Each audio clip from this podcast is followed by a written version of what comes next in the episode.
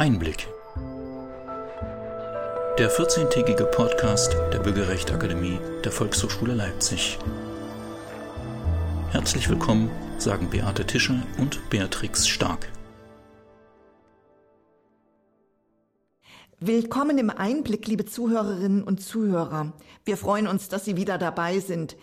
Wie immer geht es in unserem Podcast um einen Grundgesetzartikel und wie immer werden wir mit einem Gast ins Gespräch kommen. Wir bleiben beim Artikel 1.2. Sie wissen schon, das ist der Artikel, in dem es um Menschenwürde und Menschenrechte geht.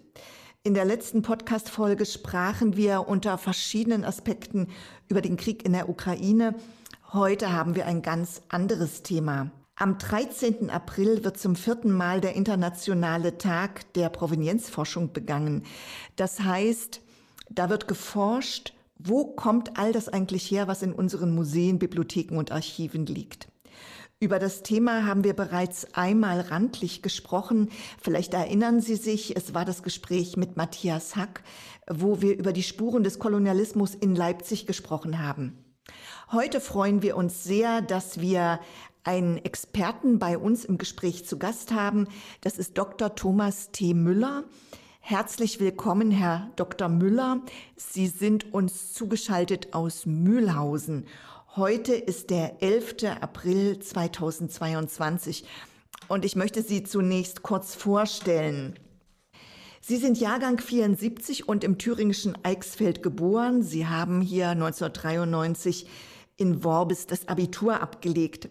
Im Anschluss haben sie in Göttingen, Erfurt und Potsdam mittlere und neuere Geschichte, Ur- und Frühgeschichte, Kunstgeschichte und Archivwissenschaften studiert. Die Magisterprüfung haben sie 2001 in Göttingen an der Georg-August-Universität abgelegt. 1998 bis 1999 waren sie wissenschaftliche Hilfskraft im Universitätsarchiv Göttingen.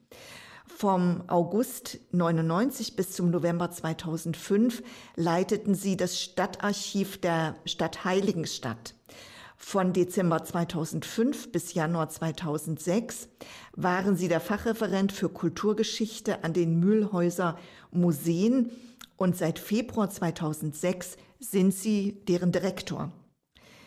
Zur Beendigung ihrer umfangreichen Dissertationsschrift zur Frühreformation und Bauernkrieg im Umfeld der Reichsstadt Mühlhausen erhielten sie 2014 ein Kurzzeitstipendium der Friedrich Christian Lesser Stiftung. 2016 wurden sie mit dieser Arbeit am Lehrstuhl der Gottfried Wilhelm Leibniz Universität Hannover mit dem Prädikat Magna Cum Laude promoviert. Thomas T. Müller, Sie sind seit 2017 in die Historische Kommission für Thüringen berufen und seit September 2019 sind Sie der Präsident des Museumsverbandes Thüringen. Das ist eine Vita, da hört man praktisch an jeder Stelle das Museum heraus. Museum, das ist Ihr Leben. Da liegt natürlich die Frage nahe, wussten Sie schon als Schuljunge, dass Museum Ihre große Leidenschaft ist oder gab es da ein Schlüsselerlebnis? Nee, das wusste ich in der Tat nicht. Ich habe mich immer für Geschichte interessiert und habe meinen Zugang zum Museum gefunden, tatsächlich über ein kleines Museum, was es heute gar nicht mehr gibt, in meiner Heimatstadt in Worbis. Und es ist bedauerlich, dass es das heute nicht mehr gibt, weil Museen sind aus meiner Sicht, insbesondere wenn sie in kleineren Städten sind, kulturelle Ankerpunkte. Das ist also der Ort, an dem man zum ersten Mal mit, in, mit Kultur infiziert werden kann, wenn man es, was ja durchaus nicht bei allen der Fall ist, zu Hause nicht erlebt. Mhm. Also nicht in dem, in dem Sinne erlebt. Mhm. Und das war der Ort, wo ich zum ersten Mal Kultur erlebt habe. Und das hat mich geprägt und äh, weitergeführt zum Studium bin ich eigentlich gegangen, weil ich gern ins Kino gegangen bin. Das ist ganz banal. Ich habe die, ähm, ich habe eine Filmreihe gesehen, die man, glaube ich, auch heute noch kennt. Das ist die Indiana Jones Filmreihe. Und das war der Grund, warum ich Archäologie studiert habe. Irgendwann habe ich dann aber gemerkt, ähm, dass Archäologie spannend ist, aber ich in der Geschichte irgendwie doch besser aufgehoben bin. Und dann war ich irgendwann quasi wieder dort, wo ich herkam, in dem ein Thema, was mich sofort gefangen genommen hat, der Bauernkrieg war. Und der Bauernkrieg spielt ja In meiner Heimat, also im Eichsfeld, spielte der eine große Rolle, in Mühlhausen natürlich auch, sodass ich mich quasi seit ja, fast 30 Jahren immer wieder um den Bauernkrieg drehe. Ja. Oder anders gesagt, ähm, der Bauernkrieg gehört ja insgesamt in den, ins Feld der frühen Reformation. Und das ist auch mein wissenschaftliches äh, Thema, in dem ich mich sehr intensiv umtreibe. Also die Reformatoren, vor allen Dingen neben Luther. Also die Leute, die da sonst noch unterwegs waren und zum Teil auch ein bisschen andere Ideen hatten. Mhm. Spannend. Ähm, wir wollen heute über Provenienzforschung sprechen. Das ist ein relativ sperriges Fremdwort, was einem aber doch in letzter Zeit immer mal wieder begegnet ist. Was ist für Sie Provenienzforschung? Für mich ist Provenienzforschung die Suche nach dem Ursprung. Also es ist wichtig zu wissen, wo kommen die Objekte her, die wir in den Museen haben. Das gilt natürlich auch beispielsweise für Archive oder Bibliotheken. Auch da äh, schadet es nicht, wenn man nach der Provenienz sieht. Und eben nicht nur für die Geschichte des eigenen Hauses, für die ist es natürlich auch interessant, wann ist etwas ins Haus gekommen, wer war derjenige, der es gebracht hat, von wem hat man es gekauft oder geschenkt bekommen, sondern auch für die Geschichte der Objekte selbst ist es eben relevant zu erfahren, sind diese Dinge in irgendeinem Unrechtskontext in die Museen gelangt oder ist das alles sauber und nach, auch nach heutigen äh, Maßstäben ordentlich in den Besitz der Museen gekommen? Bevor wir an diesem, an dieser Unrechtsstelle nochmal weitersprechen, frage ich jetzt nochmal so als Laie, man denkt ja immer, ähm, da gibt's Listen und da steht drin, von wem da was gerade ans Museum gegeben wurde. Oder aber, das ist schon so alt, da weiß kein Mensch, wo es herkommt. Das heißt aber, so eindeutig sind diese Exponate nicht immer geklärt.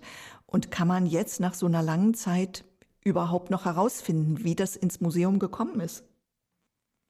Ja, Sie haben in beiden Fällen recht. Also es gibt sowohl das eine als auch das andere. Es gibt natürlich in, vor allen Dingen in den größeren Museen sehr gute Aufzeichnungen. Wann ist was angekauft worden, wann ist was ins Haus gekommen. Aber wenn dort steht, es ist von XY übernommen worden, heißt das ja noch nicht, dass der das möglicherweise nicht unter Zwang abgegeben hat, dass er einen viel zu geringen Preis bekommen hat, wie das häufig bei NS-verfolgungsbedingt entzogenem Kulturgut der Fall war.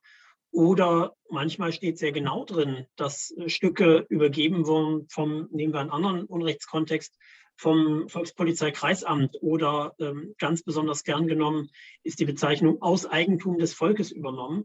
Das bedeutet dann nichts anderes, als dass man es irgendwem anders weggenommen hat, weil er möglicherweise in den Westen ausgereist ist, es nicht mitnehmen konnte oder ihm unter irgendeinem Vorwand, häufig hat man das bei ostdeutschen Sammlern so gemacht, dass man ihnen vorgeworfen hat, sie hätten es nicht versteuert und hat riesige Steuerschulden dann aufgemacht, die die Leute nicht mehr zahlen konnten und so mussten sie dann ihre Sammlungen abgeben. Das hat man nicht selten gemacht, um Teile dieser Sammlung äh, zu verkaufen. Also das ist diese berühmte äh, kommerzielle Koordinierung, die COCO. Schalt Golodkowski ist der Name, der da immer wieder auftaucht. Aber die haben natürlich auch nicht alles brauchen können. Und manchmal haben die dann aus ihrer Sicht weniger relevante Dinge an Museen abgegeben. Es ist also ein ganzes Potpourri an, an Gründen, warum Dinge ins Museum kommen. Und nicht immer ist das eindeutig, wenn ein Name dort steht. Und aus diesem Grund sind halt Kolleginnen und Kollegen, die sich da viel besser noch auskennen, als ich das tue als Museumsdirektor, die, weil sie spezialisiert sind auf dieses mhm. Thema, die sind eben auf der Spur und haben relativ mittlerweile relativ gute Ansätze, dass sie halt wissen, wenn X oder Y dort steht, kann man erstmal davon ausgehen, dass man sich das nochmal genauer anschauen sollte. Mhm. Und ähm, wenn ich darf, mache ich vielleicht nochmal das Feld insgesamt auf. Also es gibt aktuell äh, drei große Unrechtskontexte im Zusammenhang mit Provenienzforschung. Der bekannteste ist sicher der Unrechtskontext im Bezug auf NS-verfolgungsbedingt entzogenes Kulturgut. Das betrifft vor allen Dingen Objekte aus, aus jüdischem Besitz, aber auch aus anderen Herkünften. Und da gibt es als einzigen bislang auch eine juristische Klärung. Das heißt, oder eine, eine juristische Selbstverpflichtung durch das Washingtoner Abkommen, was eben sagt, dass man diese Dinge, wenn irgend möglich und sauber recherchiert, zurückgeben muss, sollte. Und das passiert in der Regel auch, es sei denn, man einigt sich eben mit den Erben. Mhm. Aber es gibt noch zwei weitere Kontexte, nämlich den DDR- oder SBZ, also sowjetische Besatzungszone-Kontext, wo tatsächlich auch Dinge ent entwendet wurden den rechtmäßigen Besitzern. Da gibt es aber nur sehr bedingt juristische Klärung. Also wir haben das vor kurzem auf einer großen Tagung in Rudolstadt auch diskutiert, wie da eigentlich die rechtliche Lage ist. Also wenn beispielsweise jemand eindeutig nachweisen kann, dass ihm etwas in der DDR unberechtigt entzogen worden ist, was heute in einem Museum liegt, dürfen wir dann als Museum ihm das eigentlich ohne weiteres zurückgeben oder begehen wir da möglicherweise Unrecht? Also da gibt es tatsächlich auch noch juristische Klärung, die erfolgen muss, weil häufig sind die Museen ja kommunal geführt, darf der Museumsdirektor sowas gar nicht entscheiden. Dann müsste es der Stadtrat entscheiden oder der Kreistag, wer jeweils zuständig ist. Aber ob auch der das wirklich darf oder ob er sich dadurch äh, möglicherweise strafrechtlich schuldig macht, weil er ja Eigentum der Gemeinde abgibt oder des Landkreises, das muss alles noch geklärt werden. Da gibt es auch noch viele offene Fragen. Zuletzt noch vielleicht den, den letzten Unrechtskontext, dann höre ich wieder auf mit Reden. Ähm, das ist eben der aktuell sehr ähm, prominent auch in den Medien vorkommende Kontext von kolonialen, äh, also ein kolonialer Kontext, wo mhm. also Dinge aus ehemaligen deutschen Kolonien ins Deutsche Reich gekommen sind, ins damalige und heute eben noch in Museen lagern. Mhm. Ja, das ist tatsächlich auch der Zugang, den ich persönlich habe. Aber lassen Sie uns noch mal zurückgehen zur NS-Zeit. Da haben Sie ja eben gerade gesagt, da ist schon relativ juristisch äh, viel geklärt. Also da ist man sattelfest als Museumsdirektor, wenn da plötzlich was auftaucht. Da ist für mich aber die Frage, das jüdische Eigentum, also die, die Enteignung jüdischer Menschen, das ist ja allgemein bekannt. Gorlit ist sicherlich eine der letzten großen Geschichten, die so durch die Presse gegangen ist. Aber es gibt natürlich auch die Frage nach der Kriegsbeute. Also Soldaten haben ja auch Sachen mitgenommen. Da ist mir nochmal eingefallen, Mitteldeutschland ist davon ja auch äh, relativ betroffen. Das Museum für Ur- und Frühgeschichte in Halle. Da liegen Dinge in, ähm, in den Depots in St. Petersburg. Äh, da ist noch alles offen, wie das weitergeht. Und es gibt auch einen positiven Fall, der mir eingefallen ist. Das war der Domschatz in Quedlinburg, glaube ich. Ne? Der konnte glücklicherweise dann äh, zurückgekauft werden. Der, der tauchte plötzlich auf, wenn ich das richtig in Erinnerung habe. Und es sollte versteigert werden und dann konnte man den zurückkaufen. Das ist sozusagen eine positive Geschichte. Wie sehen Sie das? Also auch da sind natürlich noch ganz viele offene Fragen. Wenn wir ein thüringisches Beispiel nehmen wollen, ein Großteil der Sammlung des, der Stiftung Schloss Friedenstein in Gotha äh, befindet sich heute noch in, in Russland. Also man, es gibt da sehr gute Kontakte. Es gab in den 50er Jahren sogar eine, eine Rückführung aus Russland zum Teil. Das waren viele Bücher, auch andere Objekte. Und aktuell läuft in Gotha noch eine große Ausstellung, wo es eben um diese Verluste geht, wo gezeigt wird, was hat man wiederbekommen, was gibt es nicht mehr. Aber diese Verhandlungen, die es tatsächlich immer niederschwellig, manchmal auch auf hoher Ebene gab, um solche Rückführungen aus Russland, sind heute natürlich völlig eingefroren. Da passiert seit dem Überfall auf die Ukraine gar nichts mehr. Da sind die Kanäle im Moment völlig tot. Ähm, das gilt sicher nicht nur für Thüringen, sondern auch für alle anderen Kolleginnen und Kollegen. Und ja, das ist nochmal ein ganz anderes, ganz schwieriges Feld, weil es da um Diplomatie geht. Ich habe gestern in Böblingen, das ist also in, der Nähe von Stuttgart, einen Vortrag gehalten. Da ging es äh, um den Bauernkrieg und ein Beispiel, was ich in diesem Kontext gebracht habe zur Rezeption, ist eben auch, dass ein Großteil des Nachlasses von Thomas Münzer, der sich in Dresden im Archiv befunden hat, heute in der Gossedarstvenaja Bibliotheka liegt, in Moskau. Mhm. Und zwar nicht als Kriegsbeute, sondern als, dürfte man heute sagen, durchaus umstrittenes Geschenk der damaligen sächsischen Regierung äh, an Stalin zum Geburtstag. Also das ist völkerrechtlich völlig unumstritten. Das ist hier in Deutschland sehr schräg passiert. Also die haben dann wirklich, sind da quasi einmarschiert, haben gesagt, so wir nehmen das jetzt mit, das geht morgen an den Genossen Josip Vissarionovic. Und ähm, dann haben die wirklich, also aus meiner Sicht, sehr tapferen Kollegen dort äh, vor Ort noch versucht, das zu verhindern und haben in der Nacht, bevor es abgeholt wurde, diesen ganzen Nachlass so eine Art Fotokopie gemacht, also eine frühe Fotokopie, ja. sodass also durch diese Fotokopien überhaupt noch die Originale halbwegs zu sehen sind weil sie dann lange Jahre einfach in Russland lagen und äh, aktuell auch wieder nicht zugänglich sind. Mhm. Sie sprachen dann als zweiten großen Schwerpunkt SBZ und DDR-Unrecht, also sowjetische Besatzungszone. Ähm, das habe ich auch gelesen in der Vorbereitung. Da war ich etwas überrascht. Das hatte ich überhaupt nicht so auf dem Schirm. Also das ist gar nicht so, vielleicht bei mir nicht in der Wahrnehmung, vielleicht aber auch allgemein im Moment nicht in der Diskussion. Um wie viele Objekte geht es da geschätzt? Also ist das eine Größenordnung? Ja, unbedingt. Also wir haben in Thüringen, vielleicht erzähle ich das kurz, äh, eine Untersuchung gemacht, einen, ersten Check, um mal zu gucken, um was geht es hier eigentlich, wenn wir über Provenienzforschung reden. Und wir haben in Thüringen etwa 230, 250 Museen, die also im Verband ähm, organisiert sind. Und wir haben gesagt, wir schauen jetzt mal bei 10 Prozent dieser Museen genauer nach. Also 30 Museen haben wir in eine Umfrage einbezogen und haben versucht rauszukriegen, wie viele von diesen Museen haben eigentlich einen dieser Unrechtskontexte. Und dabei ist rausgekommen, dass etwa 50 Prozent aller Thüringer Museen äh, koloniale Kontexte gehabt haben oder noch haben.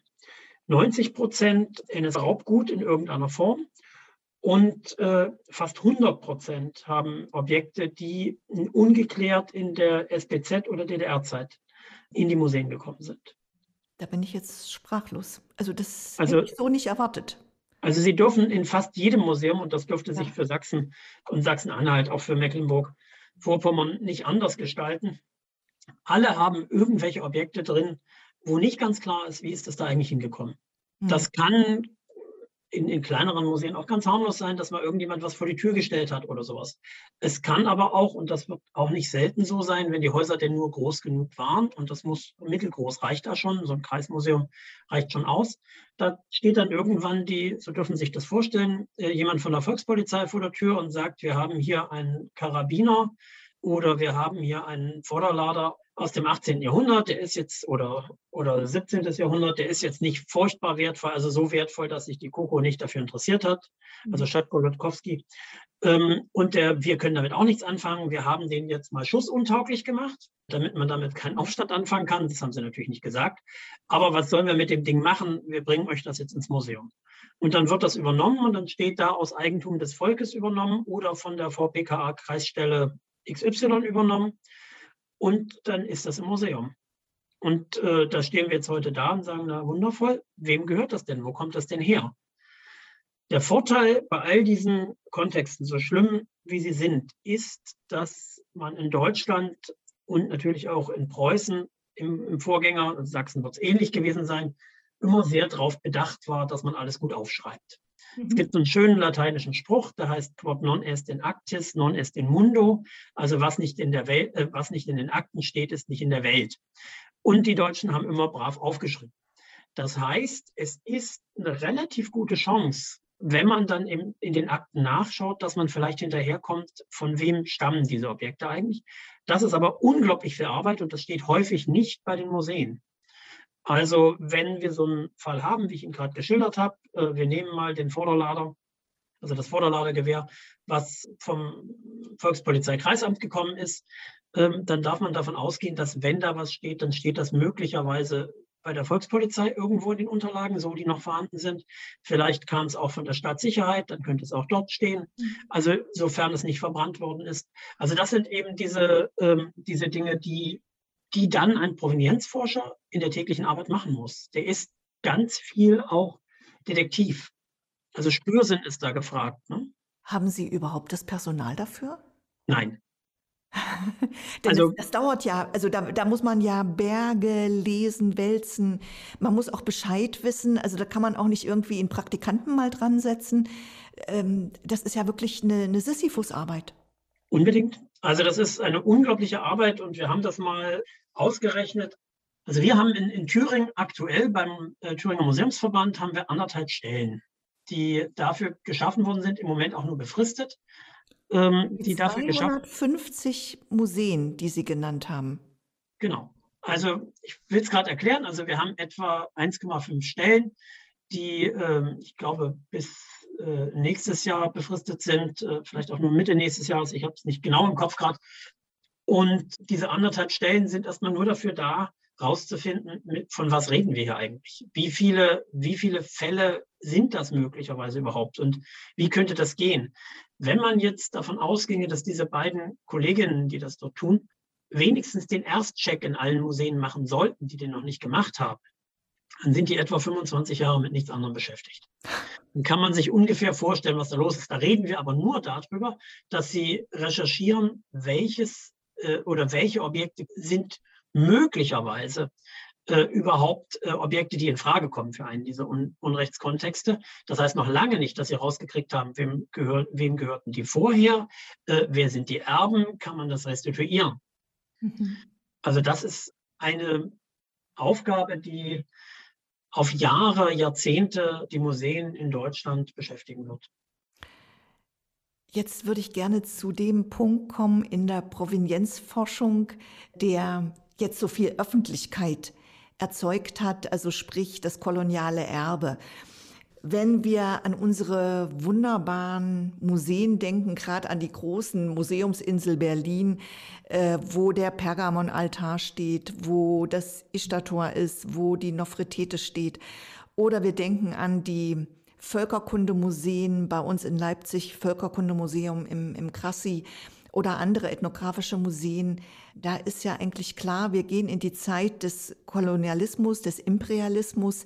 Da wurde eingekauft aus Übersee. Ja, der Kauf war manchmal oder der Kauf ist oft wahrscheinlich sogar relativ klar abgewickelt worden. Aber trotzdem gibt es heute Stimmen, die sagen, na ja, aber das war ja alles nicht so ganz freiwillig und das ist alles eher problematisch. Wir haben jetzt in Leipzig gerade das Thema der Benin-Bronzen, wo Exponate zurückgehen an den Ursprungsort. Wie sehen Sie das Ganze? Also ich finde, dass man es vor allen Dingen unaufgeregt angehen sollte. Also ganz wichtig finde ich, dass man sich diesem Thema, weil es einfach ein wirklich wichtiges Thema ist, erstmal in Ruhe annimmt und dass man nicht in Aktionismus verfällt. Mhm. Das finde ich in jedem Fall immer nicht gut, weil es geht ja natürlich auch um Kulturgut, dass man einfach schaut, wie kommt man zurecht, wie kann man mit Herkunftsgesellschaften Kontakt aufnehmen. Also ich finde, es ist kein Weg, wenn man jetzt beispielsweise guckt, was haben wir da, dann macht man eine Homepage, äh, stellt alles drauf und sagt, wer es wieder haben möchte, soll sich bitte melden. Mhm. Das ist, glaube ich, nicht der Weg, den man gehen sollte, sondern zuerst sollte man eine vernünftige Erforschung der Objekte vorantreiben, rauskriegen, wie sind die eigentlich hergekommen, welche Kontexte waren das, wo kommen sie her, was, was ist der Hintergrund, äh, dass sie heute hier sind und wenn man dann feststellt, dass das alles nicht sauber vonstatten gegangen ist, dann muss man schauen, wie kann man da äh, Kontakte knüpfen, wie kann man gemeinschaftlich vielleicht auch mit Kolleginnen und Kollegen aus diesen Herkunftsländern überlegen, was machen wir jetzt am sinnvollsten mit diesen Objekten. Mhm. Das, äh, was ich da ausdrücklich ausnehme, sind natürlich die menschlichen Überreste. Das ist eine ganz andere Frage. Also da denke ich, sollte man wirklich auch versuchen, schnellstmöglich Kontakt aufzunehmen und mit den Herkunftsländern eben entsprechend zu schauen, was, was passiert damit. In Thüringen ist es gerade gewesen, da war eine Delegation aus Hawaii da, die äh, aus Thüringen Überreste mit nach Hause genommen haben, um sie dort vernünftig und rituell zu bestatten. Das sind die sogenannten sensiblen Objekte, ne? so nennt man das, glaube ich, in ihrer Fachsprache. Ähm, und das war auch so ein Punkt, den hat damals der Matthias Hack angesprochen. Der hat auch gesagt, stellen Sie sich mal vor, Ihr Großvater wird da in einem Museum irgendwo in Afrika ausgestellt. Wie wird es denn Ihnen damit gehen? Da habe ich auch gedacht, naja, habe ich mir noch nie überlegt. Also klar, das ist schon ein sehr wichtiger Punkt, dass man hier an der Stelle wirklich eine Lösung findet. Es gibt eben auch dann jetzt Stimmen, die sagen, naja, wenn wir jetzt so mehr oder weniger die Dinge zurückgeben, die wir mal eingekauft haben, die wir getauscht haben, die wir geschenkt bekommen haben, wie auch immer, dann sind ja unsere Museen irgendwann leer. Ist das so? Sind die Museen irgendwann leer oder muss es ein völlig neues Konzept geben oder wird das Museum der Zukunft ein ganz anderes Museum sein? Also ich glaube erstens nicht, dass die Museen leer sind. Und das heißt ja nicht, wenn man herausfindet, ähm, wo die Objekte herkommen, dass man sich nicht gegebenenfalls ähm, bei tatsächlich unrechtmäßigem Entzug mit den heutigen Erben einigen kann. Also das ist ja auch nicht selten passiert, dass man einfach gesprochen hat, wie sieht es aus? Seid ihr mit einverstanden, wenn wir eine angemessene Entschädigung zahlen, dürfen wir die Objekte dann behalten? Und das ist häufig auch vorgekommen. Also die Rückgabe ist ja zwar sehr häufig, aber sie ist nicht die ausschließliche Regel. Mhm. Und ähm, das sind, glaube ich, wirklich auch immer, ist immer die Frage, wie spricht man miteinander, wie findet man Wege, gemeinsam mit diesem Thema umzugehen. Ich glaube nicht, dass Museen irgendwann leer sind und das fände ich ehrlich gesagt auch sehr schade, weil ich bin der Meinung, dass die Originalität des Objektes durch nichts zu ersetzen ist. Also auch nicht dadurch, dass man es vielleicht digitalisiert und 3D und Tralala und Brille auf. Das kann man alles machen. Aber das ersetzt nicht das Original. Das bringt vielleicht einige zusätzliche Informationen mit sich. Dafür ist es auch ein interessantes Hilfsmittel. Aber es ist nicht der Ersatz des Originalen. Ich äh, darf da kurz mal ein, ein Beispiel äh, zitieren aus einem anderen Kontext. Wir denken an die, an die Archive. Sie haben es von erzählt, ich habe ja früher ein Archiv geleitet als diese ganze Digitalisierung aufkam, gab es nicht wenige Verwaltungsleute, die gesagt haben, oh super Sache, dann digitalisieren wir den ganzen Kram, dann können wir es wegschmeißen, das Original, und wir haben es ja dann auf dem Stick. So funktioniert es ja nicht. Also zum einen für die wissenschaftliche Forschung nicht, weil dadurch zusätzliche Informationen abhanden kommen. Also Sie können nicht ohne weiteres zum Beispiel äh, Wasserzeichen digitalisieren, wenn wir jetzt beim Archiv sind, oder was ist, wenn man versehentlich die Rückseite vergessen hat und da steht was Relevantes drauf? Also all solche Dinge. Ich bin immer noch beim Archiv und jetzt kommen wir wieder zurück zum Museum. Also ich glaube tatsächlich, dass es immer, immer Museen geben wird, in denen auch Originale lagern. Dass man aber, und das wäre der Idealfall, irgendwann sauber weiß, wo kommen sie her, wie sind sie hierher gekommen, was ist der Hintergrund, in, in welchem Kontext sind sie vielleicht auch entstanden. Und wir haben das in, in Mühlhausen seit äh, einigen Jahren so gehandhabt, dass wir eigentlich zu jedem Objekt, was wir ausstellen, wir haben ja fünf Museen in Mühlhausen, immer dazu schreiben, wie ist es ans Haus gekommen. Das heißt also, da sind dann die, die Grunddaten, was ist das, äh, wie heißt das, aus welcher Zeit ist das und wie ist es ins Museum gekommen. Das bedeutet aber nicht, dass ich in jedem Fall sagen kann, wie ist die, die Objektgeschichte insgesamt seit der Entstehung. Das ist, äh, was wir angeben können, ist nur der letzte Besitzer von dem wir es übernommen haben mit irgendeiner Form. Das heißt, selbst beim Bauernkrieg, der jetzt so weit zurückliegt, gibt es dieses Problem durchaus. Also bei den Exponaten. Naja, Exponate haben eine Geschichte. Ne? Mhm. Also das ist ja der Punkt. Und ob man die in jedem Fall immer bis zum Schluss äh, zurückverfolgen kann, das wäre toll, aber das ist natürlich äh, nicht der Fall. Um einfach zu verdeutlichen, wie kompliziert diese Provenienzforschung sein kann, nehme ich mal ein Beispiel. Gehen wir mal davon aus, ein preußischer Beamter sammelt in Deutsch-Südwestafrika, also dem heutigen Namibia, irgendwelche volkskundlichen Gegenstände ein oder völkerkundlichen Gegenstände ein. Vielleicht hat er sie unrechtmäßig erworben, vielleicht hat er sie auch gekauft, bringt sie nach Deutschland. In Deutschland gibt es einen, einen Sammler, der ganz begeistert davon ist, kauft ihm diese Objekte ab. Dieser Sammler ist äh, jüdischer Herkunft und muss diese Objekte dann unter Druck an einen deutschen Sammler möglicherweise verkaufen, zu viel zu wenig Geld, vielleicht werden sie ihm auch weggenommen. Dieser Sammler schafft es, die Objekte durch den Krieg zu bekommen, in Privatbesitz zu behalten und entscheidet sich in den 60er Jahren in den Westen zu gehen und kann sie nicht mitnehmen. So, jetzt wird äh, die Sammlung vom Staat quasi übernommen und ergibt sie an ein Museum. Wem restituieren Sie denn das denn? Äh, das Objekt dann.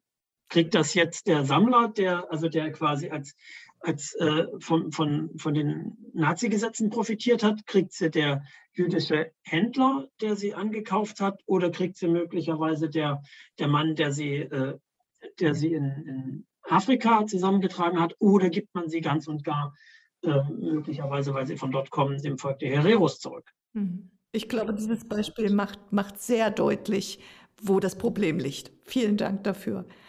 Sagen Sie, wie gehen andere Länder damit um? Haben die da Erfahrung? Sind die weiter? Die Briten, also die großen Kolonialmächte, Briten, Franzosen? Naja, von den Franzosen ist es, so wie ich das wahrnehme, ja ausgegangen. Also dort hat man zumindest bei den kolonialen Kontexten jetzt vor ein paar Jahren einen Aufschlag gemacht, der dann sehr schnell auch in anderen Ländern sehr interessiert beobachtet wurde. Und Deutschland ist dann halt auch weiter vorangegangen jetzt mit Rückgaben, sodass das also ich glaube, fast überall eine Rolle spielt. Ob das bei den Briten wirklich schon sehr weit fortgeschritten ist, das kann ich jetzt wirklich schlecht einschätzen. Da bin ich nicht äh, informiert genug. Da müsste ich mich auch belesen. Aber dass das immer mal wieder an allerlei Orten äh, Diskussionsbedarf ist, das ist vollkommen klar. Mhm. Das heißt, wir hinken jetzt gar nicht so doll hinterher. Es sind viele Länder im Aufbruch. Es ist ein großes Thema, das nach vielen Jahren jetzt wirklich an die Oberfläche gekommen ist und bearbeitet wird.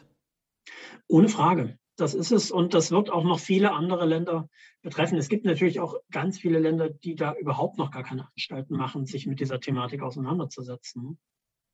Zum Abschluss unseres Gespräches äh, stellen wir immer so ein bisschen eine persönlichere Frage.